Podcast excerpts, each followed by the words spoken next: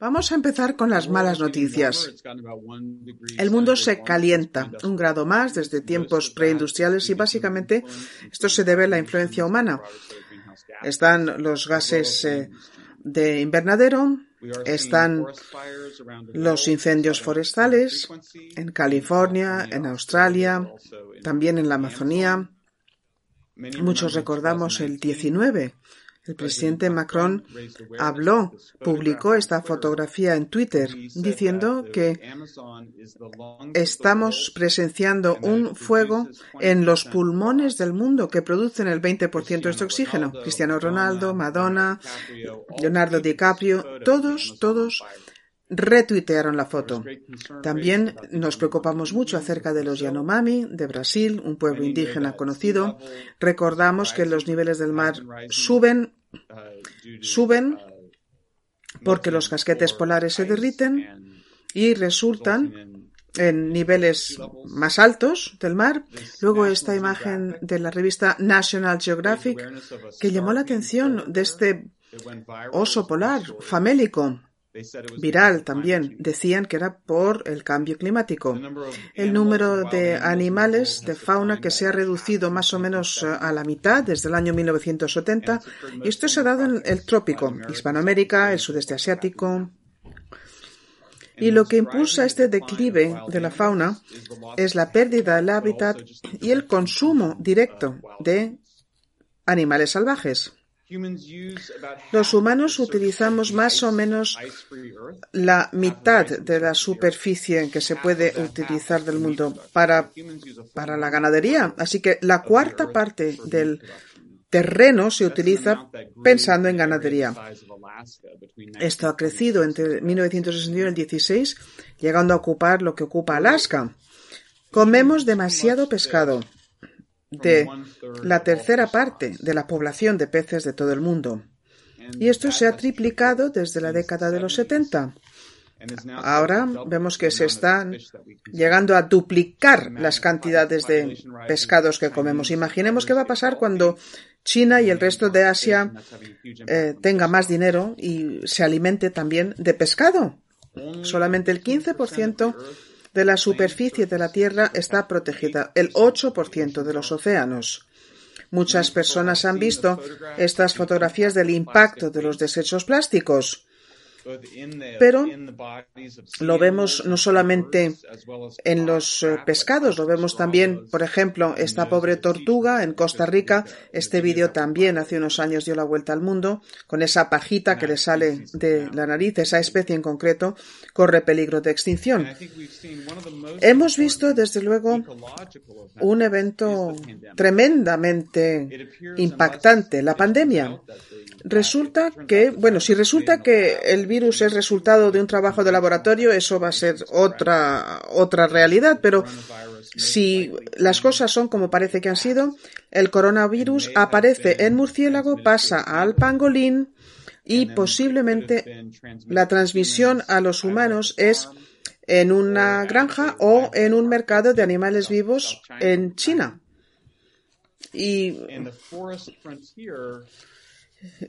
Sabemos ahora que el límite, el límite resulta peligroso. Necesitamos estar más separados de la naturaleza. Sabemos que los niños temen el cambio climático. En Gran Bretaña, pues uno de cada cinco niños tiene pesadillas. Me imagino que en España igual. La mitad de las personas del mundo piensan que se va a acabar con la raza humana por el cambio climático. Pero hay buenas noticias también. Y es que podremos aprovechar la energía eólica, la energía solar. En las Naciones Unidas, la directora de silvicultura en la FAO dice que podemos utilizar la madera como alternativa. Sabemos que la eficiencia es importante va a reducir nuestro consumo energético. Si nos hacemos vegetarianos, pues habrá menos emisiones, ¿verdad? Y no necesitamos energía nuclear. La mayoría de las personas están de acuerdo con que no hace falta energía nuclear. Recordemos lo que pasó en Japón hace esta semana 10 años. Bueno, pues yo quiero decir que, aunque todo lo que he dicho es cierto, no es todo, hay más. Por ejemplo, Estados, Unidos es ahora líder del clima del mundo. Gran defensor. Muy pocas personas lo saben. Hace 10 años, Estados Unidos era considerado el villano del clima. 15 años. También hace 15 años. De hecho, Estados Unidos ha reducido sus emisiones más que ningún otro país del mundo. La energía, por supuesto, es la fuente principal de las emisiones. Desde luego, podemos controlarlo. Y Estados Unidos, como digo, ahora está haciendo las cosas mejor de lo que se suponía que haría de conformidad con Copenhague y París, esos famosos acuerdos. Otros países que criticaban mucho a Estados Unidos, pues resulta que ahora han quedado por detrás de Estados Unidos en este sentido. Estamos en capacidad pico de emisiones y si esto es así es increíble. No lo habíamos previsto ni los expertos ni nadie. Yo pienso, yo pienso que las emisiones van a seguir creciendo durante unos 10 años o así, pero sin duda para mitad de siglo veremos que se ha superado el pico. Yo creo si tengo que comprometerme, yo creo que las emisiones irán a más durante los próximos diez años. Sin duda habremos llegado al pico para mediados del siglo. Y esto quiere decir que es poco probable que las temperaturas globales superen tres grados más. Todo el mundo quiere prohibir las pajas de plástico, pero representan el 0,03% de los desechos plásticos en los océanos. El gran problema es que llegan estos desechos a los océanos tradicionalmente desde Asia. Bueno, pues eso ha cambiado y resulta que gran parte de los desechos llegan de países ricos. Llega primero a países pobres y es precisamente por este mito del reciclado no reciclamos el 90% de los desechos plásticos. Y yo, además, defiendo que no deberíamos ni intentarlo porque el plástico no está diseñado para ser reciclado. Debería o bien de incinerarse o de pasar a, a terros de basura. En cuanto a ser vegetarianos, sí, la reducción se da, pero es un 2-3%. ¿Por qué? Pues porque el dinero que te ahorras al no comprar la carne pues es dinero que inviertes en, eh, en producir alternativas. Y luego esa foto del el fuego en la Amazonía, pues eh, no es la Amazonía, es una foto del año 99 y de hecho, a título global, los fuegos se han reducido en un 25% desde el 2003. Los fuegos en la Amazonía en el 19 han sido un 7% superiores a lo que había antes, que es menos de lo que había hace 15 años. Y las buenas noticias es que solamente el 20% de la Amazonía ha sido deforestado, la mitad está ya protegido. Y en cuanto a los Yanomami, controlan una parte del país enorme, la más grande del mundo. De hecho, el tamaño del terreno que controlan tiene el tamaño de Hungría, pero en Hungría hay 10 millones de húngaros, mientras que hay menos de 20.000 Yanomamis. O sea que les va muy bien, gracias a los defensores de los derechos de los pueblos indígenas y al gobierno de Brasil. El albatros que, muere, efectivamente, pero muere no por el plástico, sino por barcos de pesta y depredadores, no por los desechos plásticos. Y no estamos ahora mismo en la sexta gran extinción. Sí, desaparecen especies, pero no. Aquí vemos las especies que efectivamente han desaparecido. Las tres cuartas partes de las especies no están amenazadas, solamente un 6% están en situación de correr gran peligro. 73%, desde luego, no lo corren. No sabemos cuántos osos polares hay.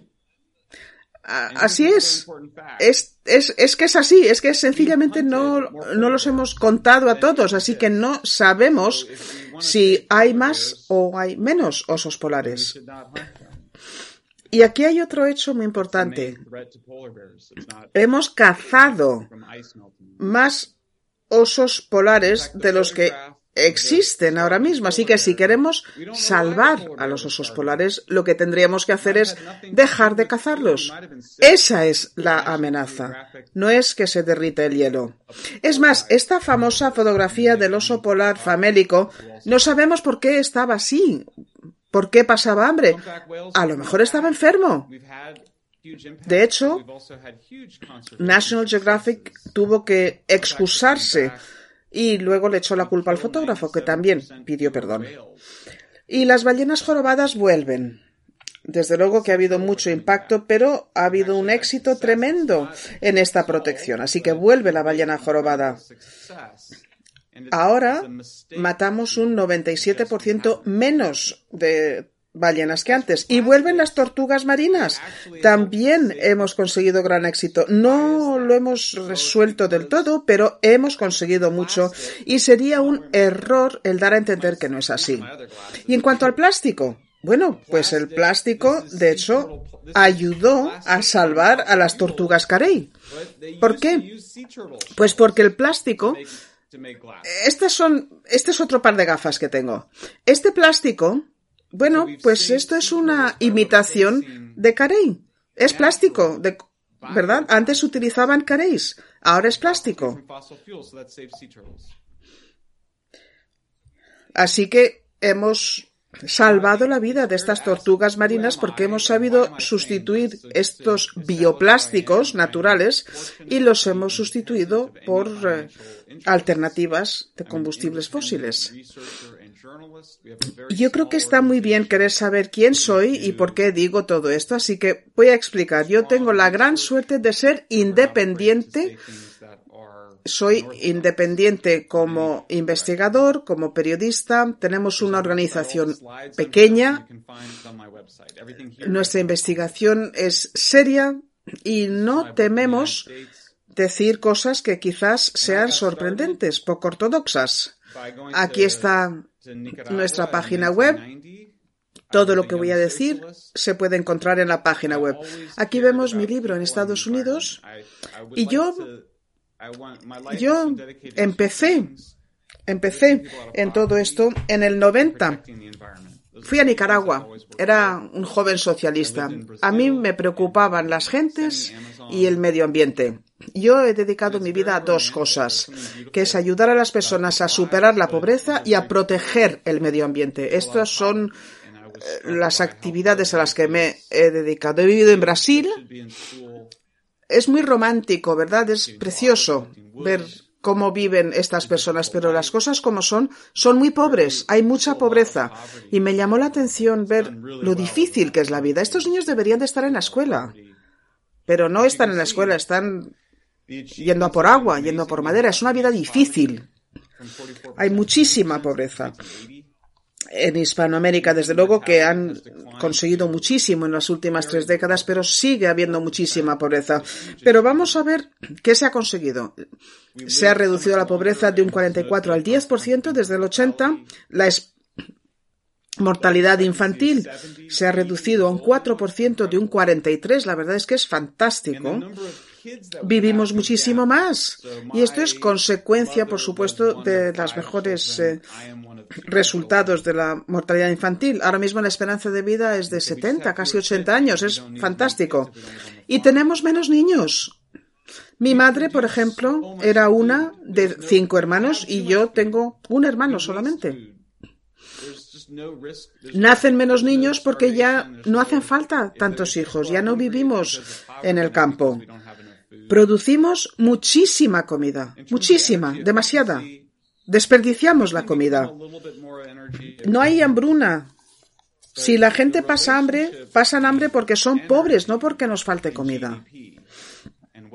Y desde el punto de vista de la eficiencia energética, podríamos ser más eficientes en términos energéticos, sí, pero la relación que existe entre la energía y el PIB y la riqueza es constante y está estrechamente vinculado.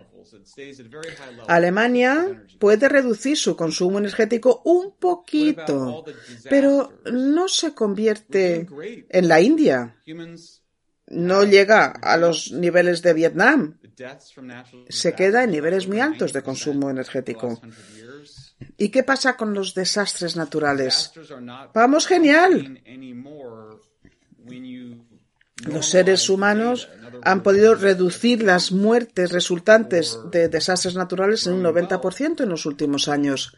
Los desastres no cuestan más si normalizamos los datos. Es decir, si tenemos en cuenta que hay más riqueza, pues los desastres no son más dañinos. O sea, ahora mismo si un huracán azota Miami, en estos últimos años, pues claro, va a haber más daños, pero es que hay muchísimos más edificios. En el año 25 es que no había mucho que dañar. Y en cuanto al nivel del mar, a mí la verdad es que no me preocupa, ni me ha preocupado mucho, nunca. Francamente va muy despacio y sabemos adaptarnos bien. Países Bajos, por ejemplo, ¿qué han hecho los holandeses? Pues en, en Holanda hay granjas que están siete metros por debajo del nivel del, mar. Se supone que el incremento va a ser de dos con algo. Por supuesto que nos podemos adaptar. A nadie.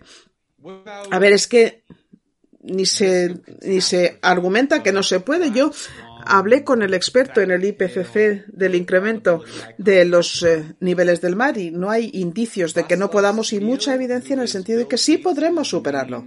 Y luego el riesgo de catástrofes, estos cisnes negros, ¿no?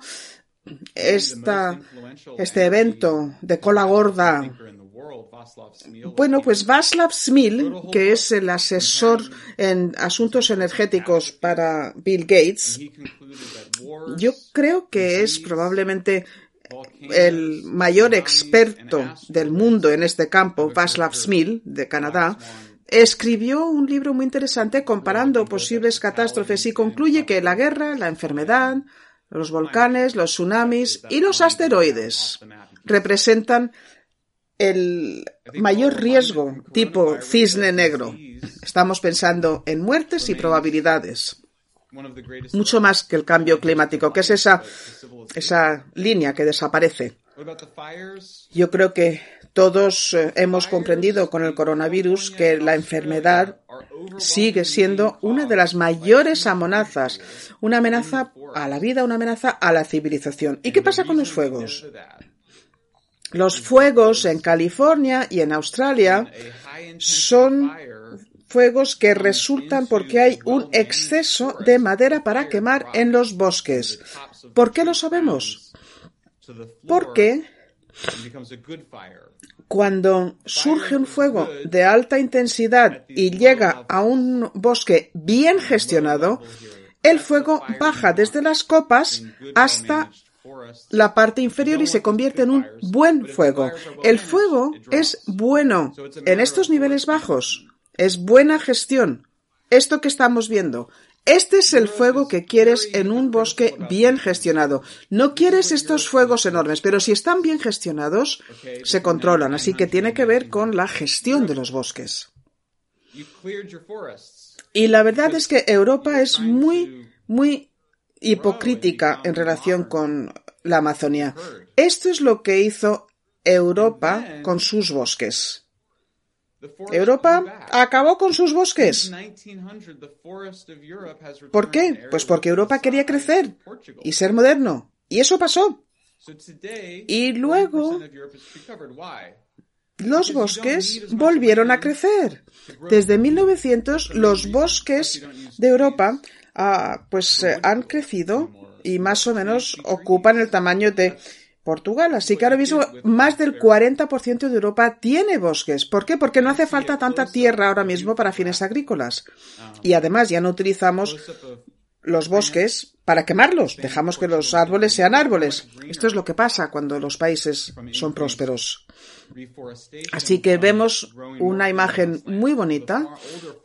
Esta imagen de Francia, España, Portugal, Italia.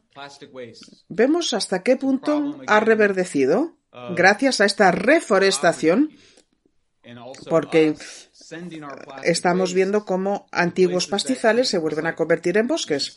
Y luego desechos plásticos. De nuevo, un problema. La pobreza es el problema. Y que nosotros mandamos nuestros desechos plásticos a lugares donde no se puede reciclar. Esto tenemos que dejar de hacerlo. Incluso tenemos buenas noticias en relación con la ganadería. Yo creo que este punto esta tendencia medioambiental es la más importante en el mundo. ¿Por qué? Pues porque yo entiendo que el uso de la tierra es el asunto medioambiental más importante de todos. Siempre ha sido así. No ha cambiado nunca. La cantidad de tierra, de, terreno que utilizamos para la ganadería es enorme del tamaño de Alaska. Estamos viendo en esta pantalla cómo va a menos y la verdad es que es muy emocionante porque esto quiere decir que habrá más tierra para fauna. Así que si te importa el medio ambiente, esto es lo que buscas. Estamos viendo cómo se reverdece todo. Y lo vemos en las zonas templadas del mundo, todavía no en el trópico, pero seguramente pronto lo veremos.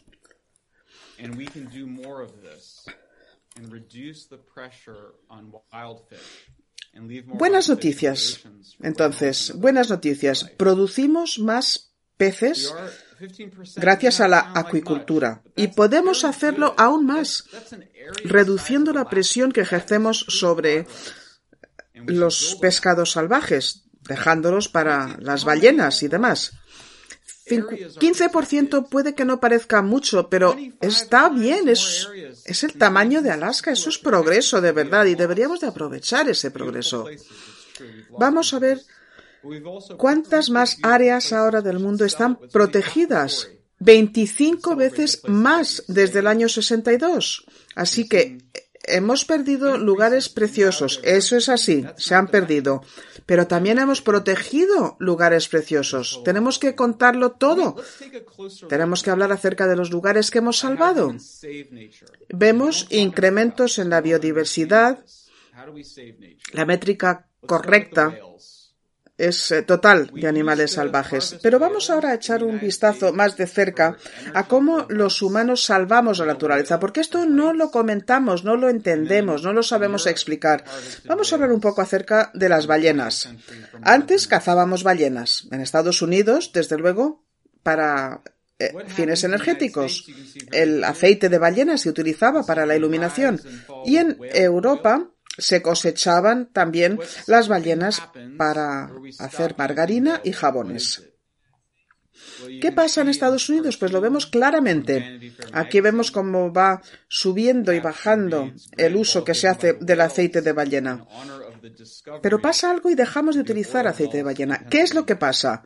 Bueno, pues lo vemos en esta tira cómica de la revista Vanity Fair y dice baile ofrecido por las ballenas en honor del descubrimiento de los pozos petrolíferos en Pensilvania.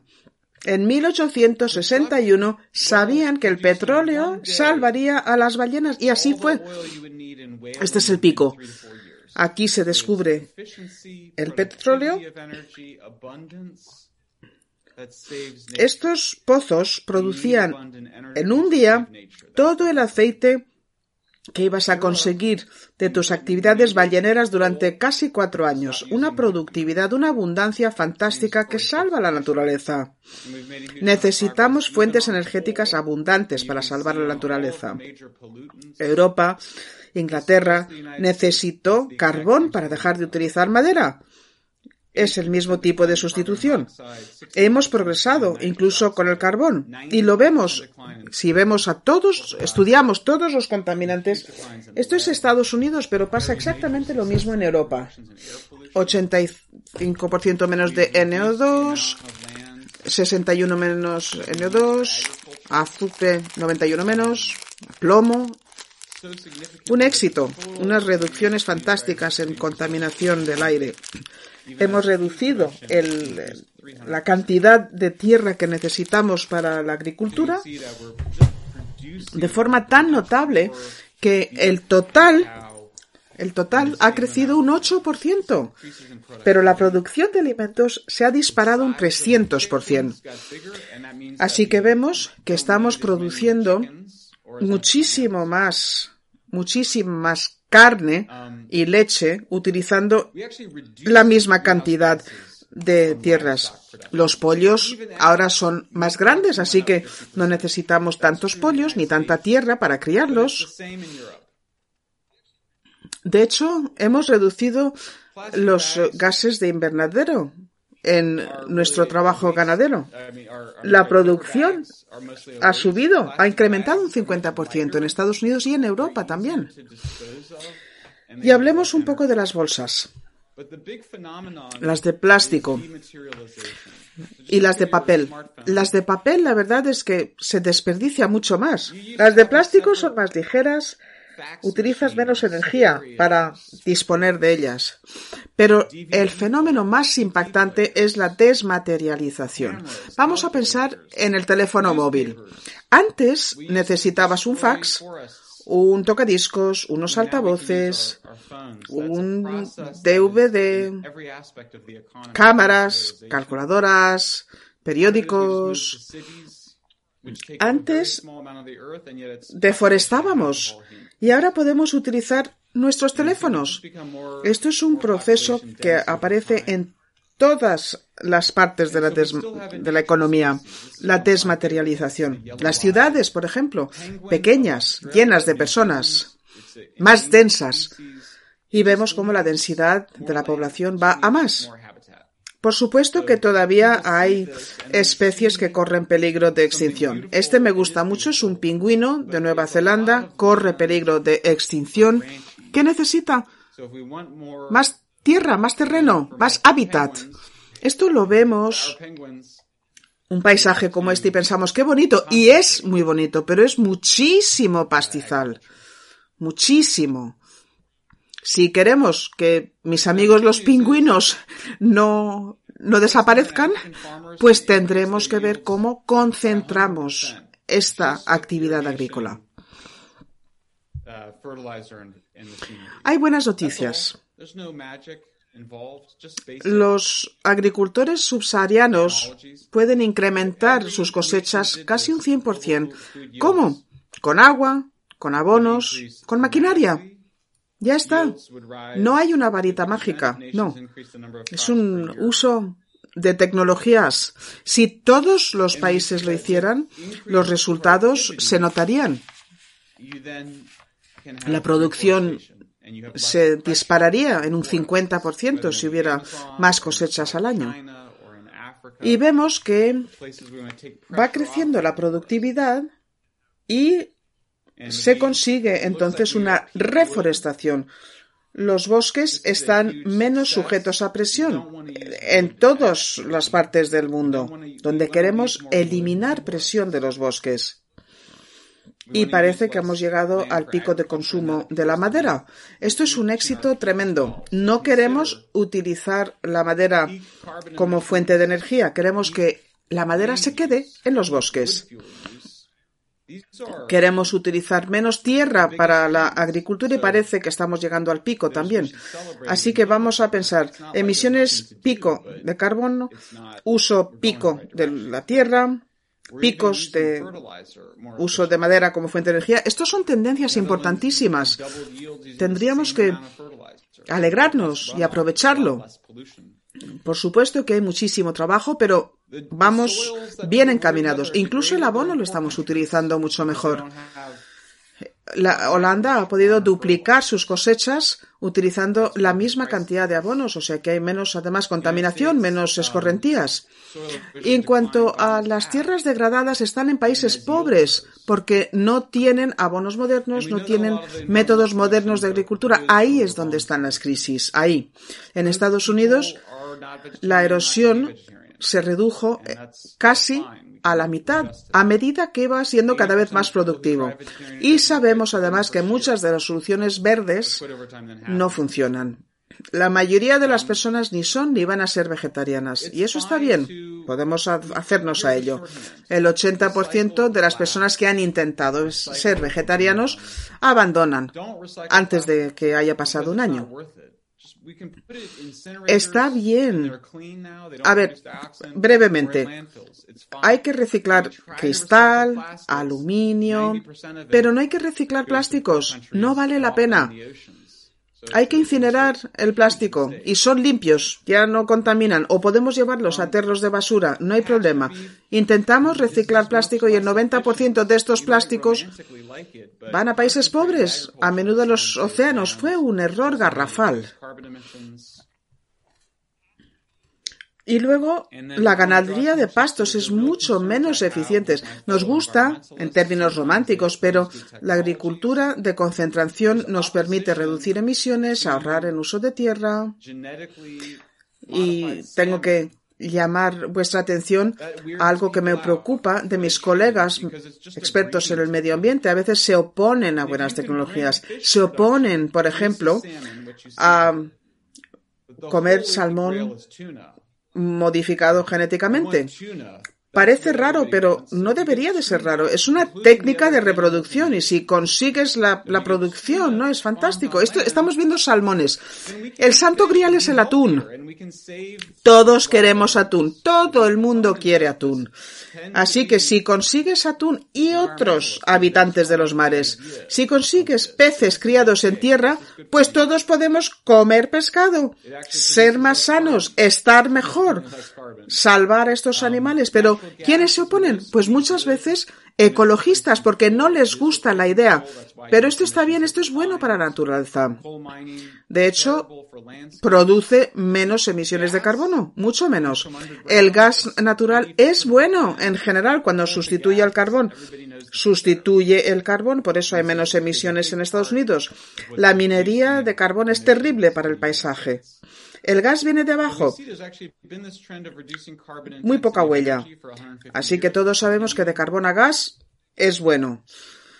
Es gran parte de la explicación. Así que estamos en esta tendencia, llevamos 150 años reduciendo la intensidad de uso de carbono para la energía. En el libro hablo acerca de tres mujeres. Bernadette, que vive en África, en el Congo, su party, que trabaja en una fábrica en Indonesia, y Helen, que es mi esposa, mi esposa que vive en Estados Unidos. Para prosperar hay que utilizar la energía. Lo que queremos es que la energía sea limpia. Lo que no queremos es ser pobres. Bernadette quiere ser como su party, su party quiere ser como Helen. Todo el mundo, todo el mundo queremos lo mismo. Y la calidad de la energía también importa. Vemos que Bernadette utiliza una energía más sucia, madera. Su party utiliza energía más limpia y la energía que utiliza Helen es la más limpia de todas. Vamos a pasar estas diapositivas porque me parece que me falta tiempo, pero vamos a preguntar de dónde viene nuestra energía limpia. Suecia, Francia, Suiza. Básicamente nuclear, hidroeléctrico.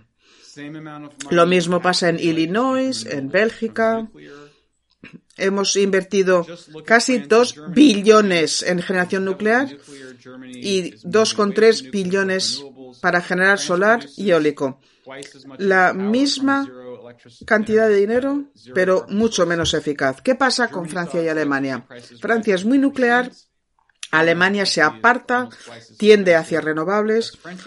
Francia produce el doble de su poder de fuentes de carbón cero. ¿Y qué ha pasado con los precios de la energía en Alemania? Pues que es casi el doble de cara que la electricidad francesa. Y esto es lo más increíble de todo. Alemania produce 10 veces más carbono por unidad de energía que Francia. Es que con esto se ha dicho todo. La energía, la economía, la intensidad, dos grandes países muy parecidos, completamente distintos en cuanto a la energía y la economía de la energía. Por muchas razones las baterías son muy caras. Nadie cree que las baterías vayan a salvar a las fuentes eólicas y solares. En California la energía cuesta siete veces más que en el resto de Estados Unidos por eólico y solar. Si Alemania hubiera invertido en nuclear lo que ha invertido en renovables, ya estaría en el 100%. Y a todo el mundo le preocupa, por supuesto, lo que queda de lo nuclear. Bueno, pues esto es lo que hay en Suiza. Eso es lo que buscas. Quieres que los desechos nucleares no estén por ahí en el medio ambiente. Quieres que los desechos estén en un lugar seguro. No los quieres flotando por los mares, no los quieres diseminados por paisajes. No, quieres que los desechos estén en su sitio. Así que, ¿por qué lo hemos hecho tan mal? Bueno, en parte porque pensamos que lo natural es mejor. ¿Tiene sentido? Pues lo sé. ¿Por qué va a ser un panel solar más natural que una central nuclear? No tiene sentido. Y lo que quieres, de verdad, es plantearnos la intensificación y la concentración, porque esto es lo que protege verdaderamente. Pero lo que necesitamos cuando decimos lo natural, lo que quieren decir es más antiguo, bioplásticos, por ejemplo. Los plásticos más nuevos es lo que salvaron los colmillos de marfil, por ejemplo, de los elefantes. Antes utilizábamos marfil, ahora plástico. Y lo mismo pasa con el carey. Hemos hablado acerca de la agricultura concentrada y los desechos de los paneles, pues 300 veces más que nuclear. Por supuesto, todo peligroso, claro que sí, porque contiene plomo y otros metales pesados.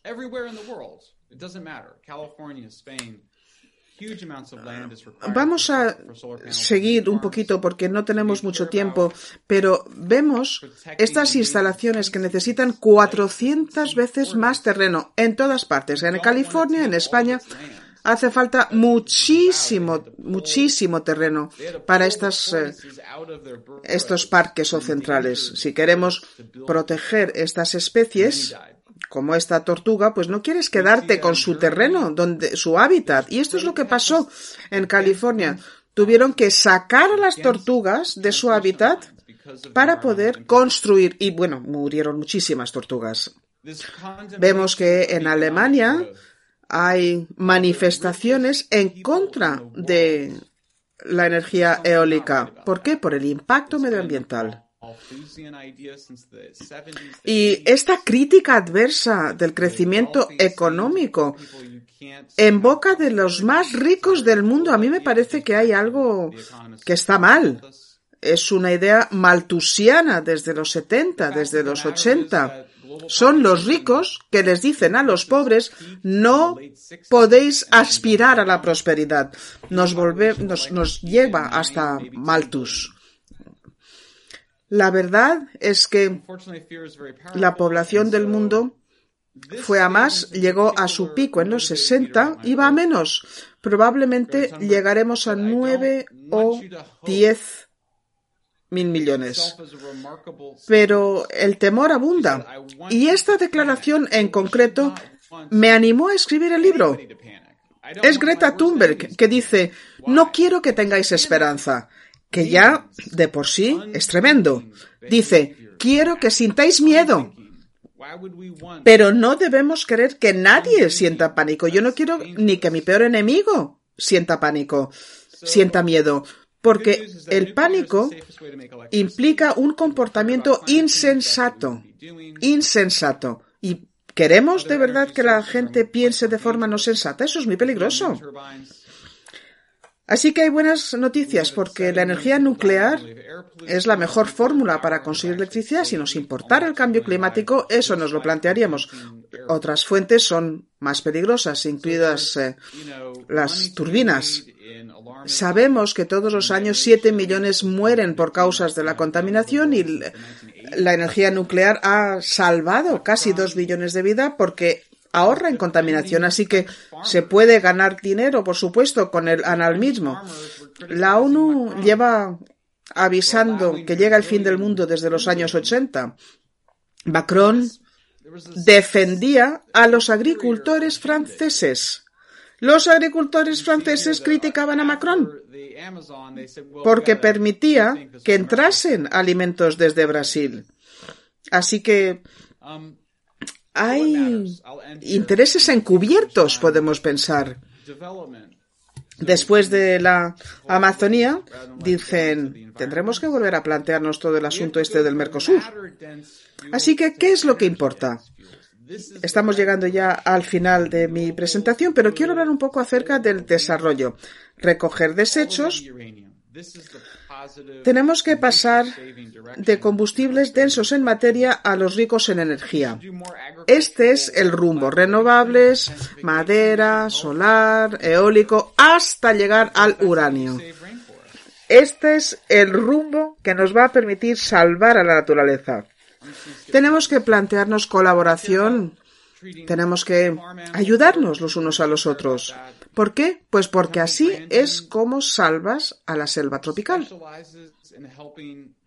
Pasamos estas diapositivas, pero si nos importan los animales de granja y debería de preocuparnos, pues está esta fantástica mujer Temple Grandon que se ha especializado para que los animales vivan mejor en las granjas. Ella ha llevado a cabo un trabajo fantástico. Y tenemos que distanciarnos de esta idea romántica de productos naturales. Lo vemos y apreciamos que mis gafas, de nuevo, necesitamos estos plásticos para salvar la naturaleza, tenemos que pensar de manera sensata. Plástico, agricultura industrializada, porque acuicultura también. En fin, que si hacemos todo esto, nuestro mundo será mucho mejor. Aquí vemos a mi esposa, de nuevo, fuimos y vimos a los gorilas de montaña en África. Es una experiencia fantástica. El mundo es precioso. Hay muchísimas cosas bellísimas.